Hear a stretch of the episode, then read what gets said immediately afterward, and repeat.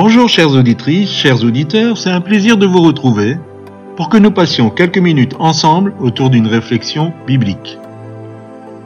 Aujourd'hui, j'aimerais vous entretenir sur le thème Un son d'avertissement. Nous lisons Jérémie, chapitre 25, le verset 4. L'Éternel vous a envoyé tous ses serviteurs, les prophètes. Il les a envoyés dès le matin, et vous n'avez pas écouté. Vous n'avez pas prêté l'oreille pour écouter.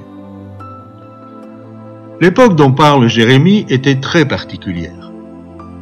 Ilkija, le souverain sacrificateur, avait retrouvé le livre de la loi. À sa lecture, le roi Josias, qui craignait Dieu, s'humilia profondément.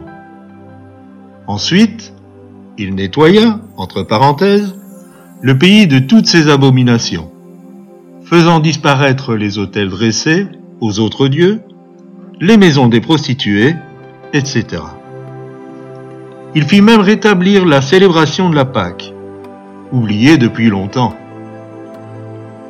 Dans ce même temps, Jérémie nous dit qu'il y avait une activité prophétique hors du commun. C'est comme si Dieu mettait le paquet pour donner une dernière chance à son peuple avant la désolation de la déportation.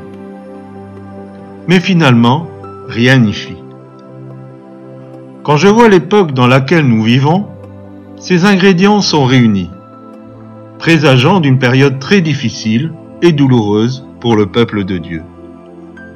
Des vérités profondes de la parole, enfouies depuis des siècles, sont amenées à la lumière en même temps que des prophètes qui appellent à la repentance se lèvent dans le monde entier.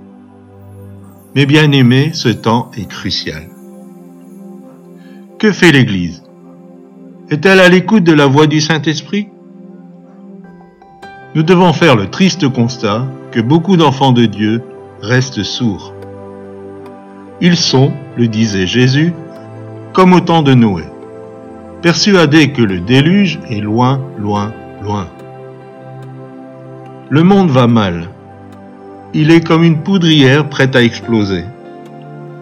Il n'y a aucune valeur sûre, sinon que de s'appuyer pleinement sur le Seigneur Jésus et lui seul.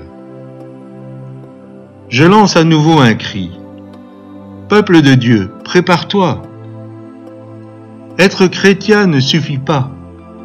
Attache-toi de tout ton cœur à ton Dieu et à sa parole, et laisse-toi guider par son esprit. Ce que nous sommes en train de dire n'est pas là pour provoquer la peur, mais pour que tu sois prêt. Que celui qui a des oreilles pour entendre, entende. Je vous laisse sur cette réflexion et n'hésitez pas à nous écrire www.mfpg.be.